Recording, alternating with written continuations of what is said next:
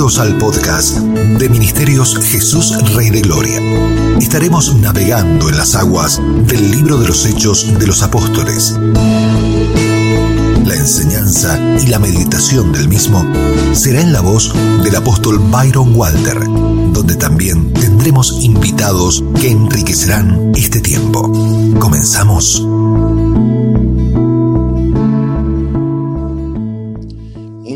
Días, amados hermanos, que el Señor los bendiga. Bienvenidos una vez más al podcast del libro de los hechos. Qué bueno que usted conecta con cada uno de nosotros este día. Este es el día que hizo el Señor.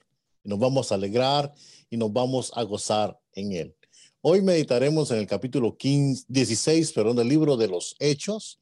Y por supuesto, una vez más, tenemos invitados especiales, nuestros hermanos desde la Ciudad de México. Tenemos al apóstol Rafael Cayetano de Ministerios La Gloria del Rey. ¿Cómo estás, amado Rafael? Eh, amado Rafael eh, Cayetano, ¿cómo estás, amado? Apóstol Luis, muchas bendiciones para tu vida, para el ministerio que Dios te ha dado y me alegra estar en esta preciosa mañana con hombres de Dios como el apóstol Byron, el apóstol Oscar y cada uno eh, Dios ha puesto una tarea especial y agradezco esta oportunidad que me dan de poder compartir en este podcast. Muchas gracias. gracias. por estar con nosotros. También desde la Ciudad de México, del Ministerio Piensa Vida, tenemos al apóstol Oscar Aguirre. Oscarito, ¿cómo estás, amado? Bienvenido.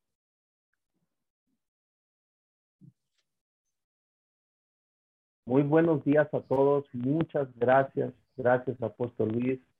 Apóstol Byron, Apóstol Rafael, qué bendición, es un regalo de Dios poder compartir tiempo con ustedes y por supuesto con todos quienes nos escuchan. Gracias. Gracias por estar con nosotros. Y por supuesto, nuestro anfitrión, eh, nuestro apóstol Byron Walter de Ministerios Jesús Rey de Gloria. Papa, bienvenido. ¿Cómo está?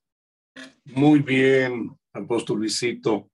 Como decían los dos apóstoles, muy feliz porque al estar en este podcast estamos señalando un nuevo día, un nuevo capítulo del, libro de los hechos, eh, compartir con Oscarito, compartir con Rafita, además de que son, ellos lo saben, esto no es una, una verba, ¿no? Son gente muy entregada, como dijo el apóstol Rafael, a una a una voz eterna que los llamó desde jóvenes y han servido al Señor en la gran ciudad de México. Y estar contigo, Luisito, y con toda la gente que nos oye, es un regalo. Y vamos a usar el resto de nuestras vidas si el Señor se agrada de nosotros, como el Salmo 40. Así que estoy feliz, Luisito. Muchas gracias. Muchísimas gracias. Muy bien, amado hermano, usted que nos escucha, ahora su Biblia, por favor, vamos a leer el capítulo 16 del libro de los Hechos y vamos a comenzar la lectura. Adelante, apóstol Rafael. Muchas gracias. Vamos a iniciar con el versículo 1 y dice así la palabra de nuestro Dios. Llegó también a Derbe y a Listonia, a Listra, perdón, y estaba allí cierto discípulo llamado Timoteo, hijo de una mujer judía creyente, pero de padre griego. Y daban buen testimonio de él los hermanos que estaban en Listra y en Iconio. Quiso Pablo que éste fuese con él, y tomándole, le circuncidó por causa de los judíos que había en aquellos lugares, porque todos sabían que su padre era griego y al pasar por las ciudades les entregaban las ordenanzas que habían acordado los apóstoles y los ancianos que estaban en Jerusalén para que las guardasen. Así que las iglesias eran confirmadas en la fe y diariamente crecían en número. Y atravesando Frigia y la provincia de Galacia, les fue prohibido por el Espíritu Santo hablar la palabra en Asia. Y cuando llegaron a Misia, intentaron ir a Bitina, pero el Espíritu no se los permitió. Y pasando junto a Misia, descendieron a Troas. Por la noche se le mostró a Pablo una visión. Un hombre de Macedonia estaba de pie, suplicándole y diciendo, pasa a Macedonia y ayúdanos. Cuando vio la visión, enseguida procuramos partir para Macedonia, dando por cierto que Dios nos llamaba para que les anunciásemos el Evangelio. Zarpando, pues, de Troas, vinimos con rumbo directo a Samatocracia, Samotracia, y el día siguiente a Neápolis. Y de allí a Filipos, que es la primera ciudad de la provincia de Macedonia y una colonia. Y estuvimos en aquella ciudad algunos días. Y en el día de reposo salimos fuera de la puerta a la orilla de un río, donde pensábamos que habría un lugar de oración. Nos sentamos y comenzamos a hablar a las mujeres que se habían reunido. Entonces una mujer llamada Lidia, vendedora de púrpura de la ciudad de Tiatira, que adoraba a Dios, estaba oyendo. Y el Señor abrió el corazón de ella para que estuviese atenta a lo que Pablo decía. Y cuando fue bautizada y su familia nos rogó diciendo, si habéis juzgado que yo sea fiel al Señor, entrad en mi casa y posad. Y nos obligó a quedarnos. Aconteció que mientras íbamos a la oración, nos salió al encuentro una muchacha que tenía espíritu de adivinación, la cual daba gran ganancia a sus amos, adivinando. Esta, siguiendo a Pablo y a nosotros, gritaba diciendo, estos hombres son siervos del Dios Altísimo, quienes os proclaman el camino de salvación. Y esto lo hacía por muchos días, más desagradando a Pablo. Este se volvió y dijo al Espíritu, te mando en el nombre de Jesucristo que salgas de ella. Y salió en aquella misma hora. Pero viendo sus amos que había salido la esperanza de su ganancia, prendieron a Pablo y a Silas y los trajeron al foro ante las autoridades. Presentándolos a los magistrados, dijeron, estos hombres siendo judíos alborotan nuestra ciudad y proclaman costumbres que no nos es lícito aceptar ni observar, puesto que somos romanos. Y se agolpó el pueblo contra ellos y los magistrados, rasgándoles las ropas, ordenaron azotarles con varas.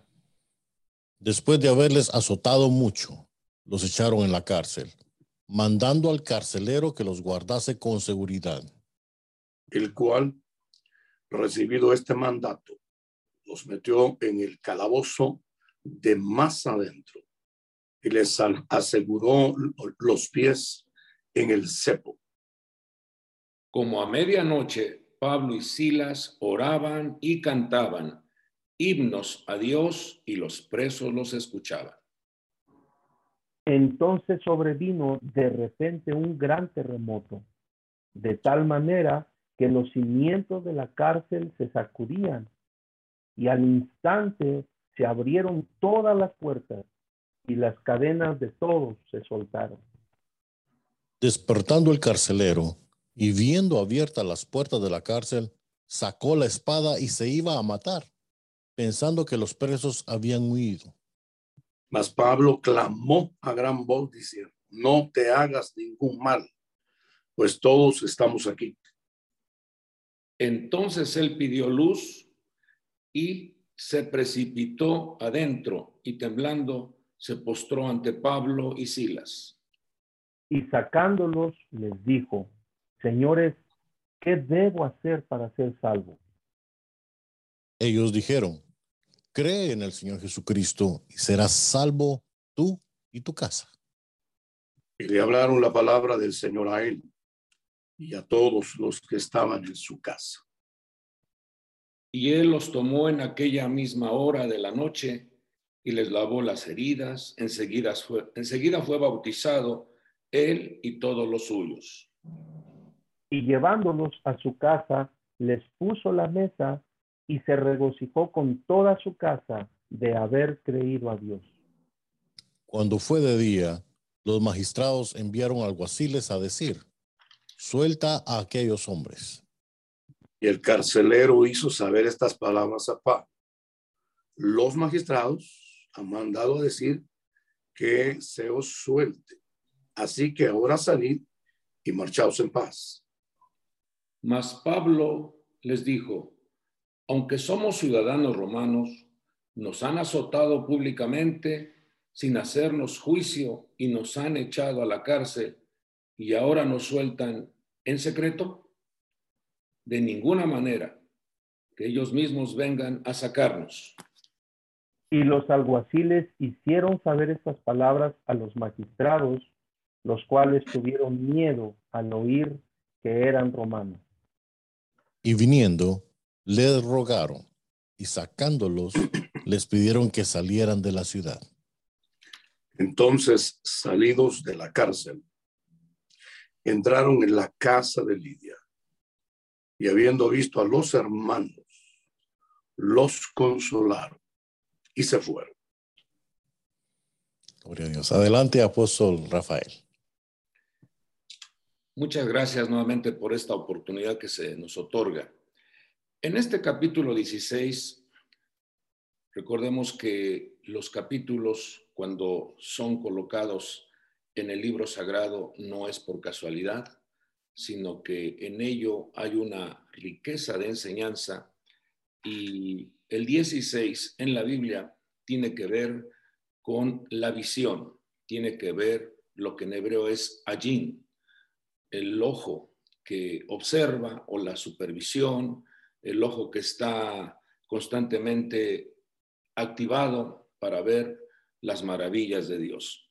En este capítulo 16 vemos cómo del versículo 1 al 3, la visión ministerial del apóstol Pablo, un hombre de Dios que tuvo la experiencia de ser un hombre muy estudiado en la ley de Dios bajo un maestro llamado Gamaliel, vemos cómo ese conocimiento sin tener el encuentro con nuestro Señor Jesús, puede estar ejerciendo destrucción, puede estar ejerciendo daño al pueblo de Dios. Pero cuando el encuentro con nuestro Señor se hace presente, vemos cómo los ojos del apóstol Pablo fueron ministrados cuando Ananías pone la mano sobre él. Dice que las escamas cayeron de, sus ojos. La visión fue activada. Ahora vemos aquí al apóstol Pablo teniendo una, una visión, teniendo una apertura en sus ojos para elegir, para considerar a Timoteo como uno de sus discípulos, como uno de sus colaboradores. Y vemos cómo en este capítulo 16 él llama, él hace venir a Timoteo para que lo acompañara en ese viaje misionero. En el versículo 4 vemos también cómo el Señor nos muestra aquí que todos los acuerdos apostólicos, las instrucciones, las doctrinas apostólicas, el hombre o los creyentes tuviesen una observación clara de los acuerdos que ya habían ellos tenido en un capítulo antes, en el capítulo 15. Entonces, qué importante es observar los acuerdos apostólicos o los fundamentos apostólicos, como lo dijo también el apóstol Pablo, Pablo, inspirado por el Espíritu de Dios, que debemos de fundamentar, debemos de cimentar nuestra vida en la doctrina de los apóstoles y profetas. Vemos ahí nuevamente la observación. Observación para elegir a un discípulo, un colaborador, un hijo. La visión para aplicar las instrucciones apostólicas, pero vemos también del versículo 6 al versículo 10, vemos cómo eh, a veces uno como ministro tiene el deseo de desarrollar una actividad, un proyecto, pero vemos la guianza del Espíritu de Dios como abre los ojos ante una visión y aparece un hombre ahí pidiendo que se auxiliara a Macedonia. Entonces, qué importante es tener los ojos abiertos ante las visiones que Dios nos encomienda. También en el versículo 13 al 15 vemos la visión que debe tener uno como ministro para establecer una casa de oración, un lugar de reunión. Vemos ahí como esta mujercita, eh, esta sierva de Dios, le dice al apóstol, juzgue, apóstol, si la casa, si este hogar manifiesta fidelidad a Dios para que se establezca aquí un lugar. Entonces, la visión para establecer un lugar la necesitamos como siervos de Dios.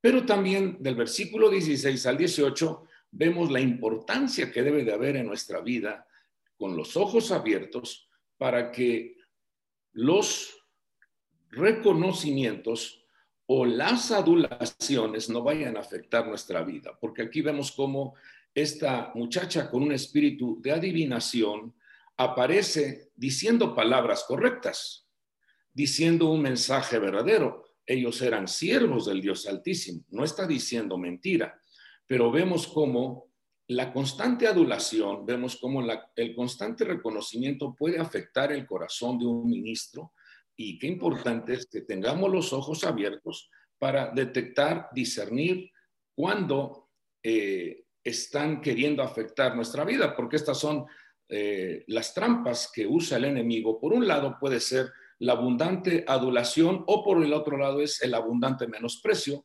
para que el corazón del ministro, el corazón del siervo de Dios sea dañado. Entonces, qué importante es tener los ojos abiertos y reconocer cuando, cuando la palabra o cuando el mensaje viene del cielo o cuando quieren ponernos una, una trampa.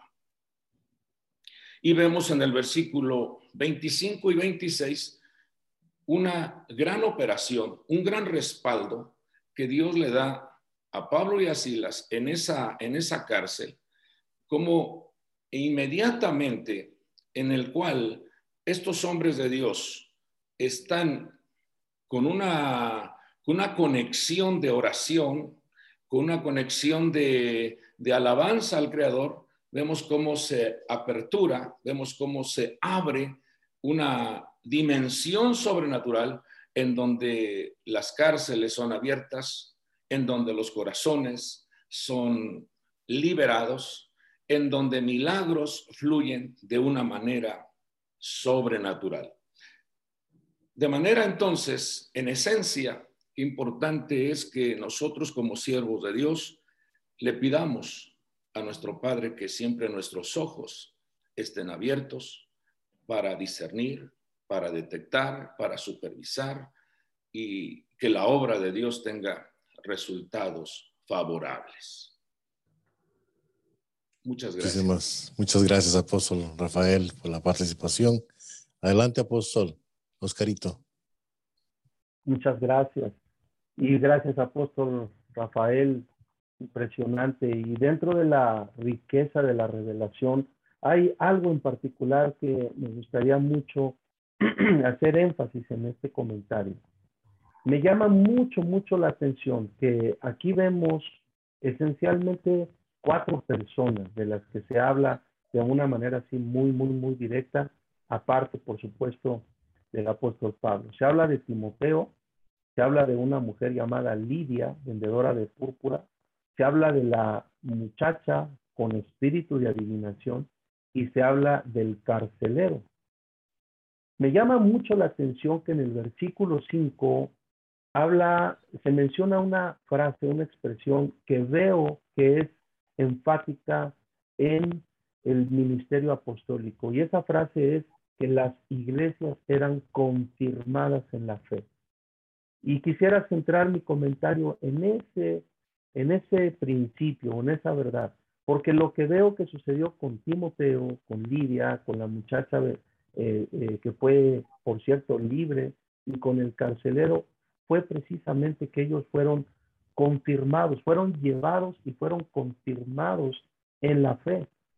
Y me hace mucho pensar que cuando uno estudia lo que significa la palabra confirmar o la acción de confirmar, es de verdad interesante y por razón de tiempo, por supuesto, no podemos eh, explayarnos tanto, pero hay, básicamente hay seis significados distintos de la palabra confirmar. Y me parece muy, muy interesante. La primera es, la palabra confirmar significa establecer. Y eso me enseña o eso me hace recordar que hay que enseñar a la iglesia su identidad correcta en Cristo. Hay que enseñar a la iglesia cuál es su posición y su propósito en Dios. Número dos, la segunda palabra que, se usa para eh, darle significado a la palabra confirmar es, es una frase que significa hacer, apoyar en. Y eso me, me permite aprender que nosotros ministerialmente debemos enseñar a la iglesia a tener una relación personal con el Espíritu Santo. La tercera palabra significa poner en pie y esa palabra o esa, ese significado es muy importante porque creo que tenemos que enseñar a la iglesia a no morderse, a no reprobarse, a tener un corazón de amor, un corazón que perdona, que levanta, que, que restaura, que restituye. El cuarto significado es la palabra validar, impartir autoridad. Y creo que esa palabra es muy interesante porque eso nos permite también recordar que debemos enseñar a la iglesia el mandamiento de Dios para que conozca toda la legalidad del pacto con Él. Número cinco, la palabra sólido o duro. Y esa palabra también eh, es una palabra muy interesante porque significa pararse en Jesucristo, en la roca firme. Y eso me hace también recordar que debemos enseñar a la iglesia el fundamento de Dios, el cual es Jesucristo. Y número seis, la palabra también que se usa para darle significado a, a la palabra confirmar es la palabra afirmar. Y es muy, muy interesante también esa palabra, porque eso creo que fue justo lo que le sucedió al apóstol Pablo, ya lo mencionó ahorita el, apóstol Rafael Cayetano. Eso fue justo lo que le sucedió al apóstol Pablo. Él fue afirmado. Eso significa eh, eh, eh, como adquirir una, una fijeza, una fijeza en la fe. Y uno puede ver a partir de esa revelación que el apóstol Pablo tuvo con Jesucristo, uno puede ver esa fijeza. Y creo que debemos, eso nos, nos recuerda que debemos enseñar a la iglesia el carácter de Cristo para que aprendamos a enfrentar, a soportar y a prevalecer. Y terminaría diciendo que creo yo que el ministerio apostólico y el ministerio de la iglesia, entre otras cosas, debe estar enfocado, ¿verdad? A partir de esa visión de la que habló el apóstol Rafael, debe estar enfocado en confirmar la fe de los creyentes. Y termino diciendo, la iglesia no necesita entretenimiento, no necesita show, no necesita manipulación, no necesita engaño, no necesita humanismo, no necesita misticismo y tampoco necesita religiosidad. La iglesia necesita ser confirmada en la fe en Jesucristo. Bendiciones, amado. Hermoso. Qué hermoso, qué hermoso. No sé si Luisito quería decir algo, hijo. No, papá. No, le cedo el tiempo a usted. Gracias. Gracias. Qué hermoso. La gloria, la honra, la alabanza, el honor, el imperio, el reino, para el único y sabio Dios, por su gran poder, por su gran misericordia. En el capítulo 15, que brevemente se mencionó, eh, estuvo el apostolado de la incircuncisión, cabalgado por Pablo, por eh, Bernabé, subiendo a Jerusalén, en donde estaban los apóstoles de la circuncisión. Tuvieron eh, una, una reunión gloriosa, hablaba de decretos apostólicos, el apóstol Rafael. Esa gran reunión donde hubo oración, donde hubo meditación de la palabra de, de Dios, donde hubo recuento del testimonio como el poder de Dios había usado a Pedro en una magnífica visitación a la casa de un gentil, que está registrada en el capítulo 10, que ya lo vimos, que luego hubo una, una delegación e impartición o envío, haciendo eco a la palabra confirmar, y enviaron a Pablo y a Bernabé en otra dimensión, con un documento, más algunos testigos de Jerusalén, quienes eran profetas. Y el nombre, el capítulo número 15, se menciona a Silas y se menciona a un eh, muy amado, se llama Judas, Barsabás también. Llegan a, Antioquía y el ánimo de toda la iglesia es confirmada, reafirmada, porque en el capítulo 15 vimos de gente que sin ninguna autorización estaban hablando fuera de la esencia del nuevo pacto y Galatas es demasiado grande en decir que si alguno anuncia otro evangelio sea maldito. El apóstol Santiago lo menciona también, no os hagáis maestros según la carne.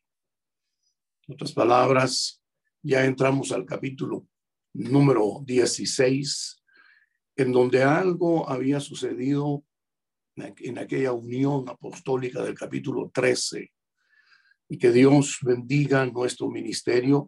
Los cuatro apóstoles estamos en este podcast, pero también todos los amados que nos escuchan, porque el mandamiento es guardar la unidad. En el libro de Efesios capítulo 4, esa unidad que vale la sangre poderosísima de Jesús y su obediencia hasta la muerte de maldición que se separen ministros, como sucedió en el capítulo número 15, que se separó Bernabé de Pablo y, en discusión. Eso no trajo honra y gloria al nombre del Señor, porque nunca más se volvió a mencionar Bernabé en el libro de los Hechos, ni Juan Marcos, sino que pasan los muchos años y Juan Marcos reconoce que su padre ministerial era Pedro y quien lo habilitó, restauró, quien podía encauzar su destino, es un padre ministerial. Y eso es clave, importante, porque luego al entrar al capítulo número 16, es un padre ministerial que toma a una joya llamada temeroso de Dios, Timoteo, que tomó la decisión de renunciar a una paternidad griega ser circuncidado por Pablo con el beneficio de poder entrar a sinagogas, de lo contrario no podía, no hubiese podido entrar a sinagogas, porque estaba el requisito de ser circuncidado y ya siendo joven, usted estudia el libro del Génesis, me parece capítulo 34, donde un, todo un pueblo se circuncidó y al tercer día los dolores eran terribles. Pero quiso aceptar su, su destino, un joven llamado Timoteo, y más adelante encontraremos cabalmente cuando Pablo le escribe a la gente que en este capítulo encontramos como Filipos, una colonia. Y Pablo habla de Timoteo diciendo a nadie tengo tan unánime que como hijo a padre haga la obra de Dios como yo porque muchos buscan lo suyo propio. Qué terrible.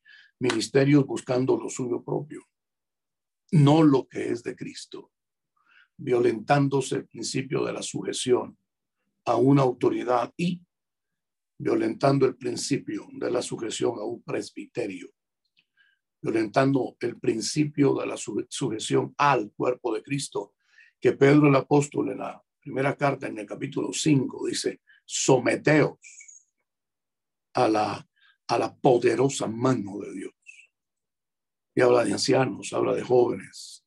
Cuando se reconoce que la iglesia no es un grupito o grupitos, sino el cuerpo viviente de Cristo Jesús en la tierra, la plenitud de aquel que lo llena todo en todos, dice Efesios 1, en donde fluyen las virtudes del siglo venidero, dice el libro a los hebreos.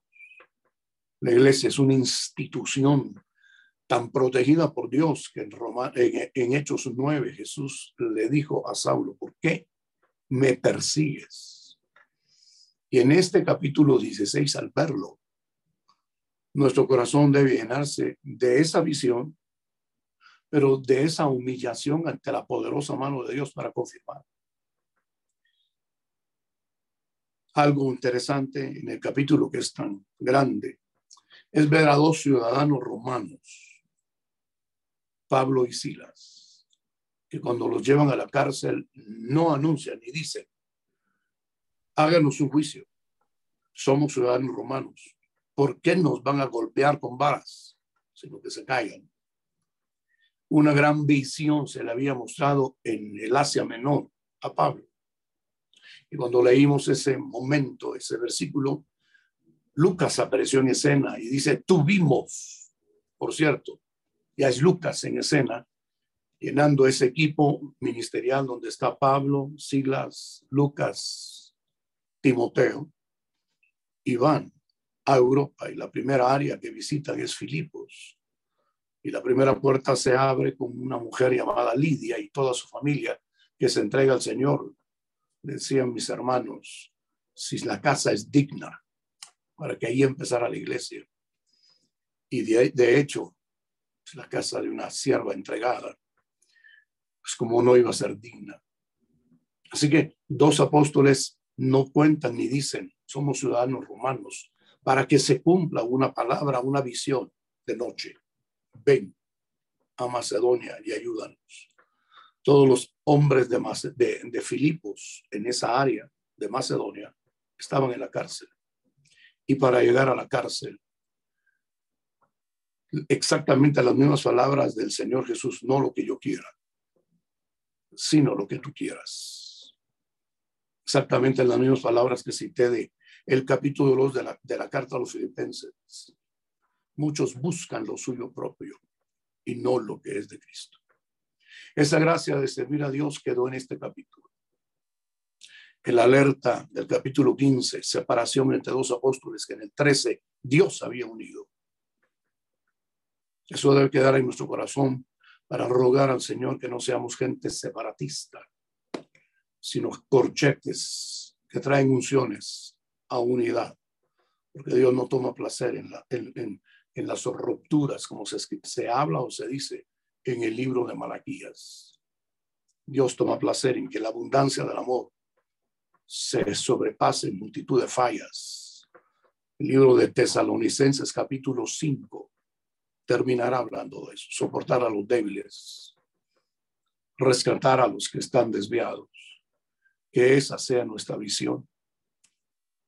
Capítulo termina viendo la poderosa mano de Dios y una iglesia confirmada y a hombres que habían salido de la cárcel, que habían conocido al Todopoderoso como su único camino, verdad y vida. Mujeres como Lidia. Ya no me habla más de la que tenía el espíritu de adivinación. Ya no me habla más de los amos que hacían ganancia, que ese espíritu inmundo estuviera con esa pobre esclava. Pero sí me habla, y así termina el, el, el bello capítulo, entonces, saliendo de la cárcel, entraron en la casa de Lidia y habiendo visto a los hermanos, los consolaron y se fueron. Que la gracia infinita, mis amados apóstoles, eh, Rafael, Oscarito, Luis, sea sobre nosotros. Que por su piedad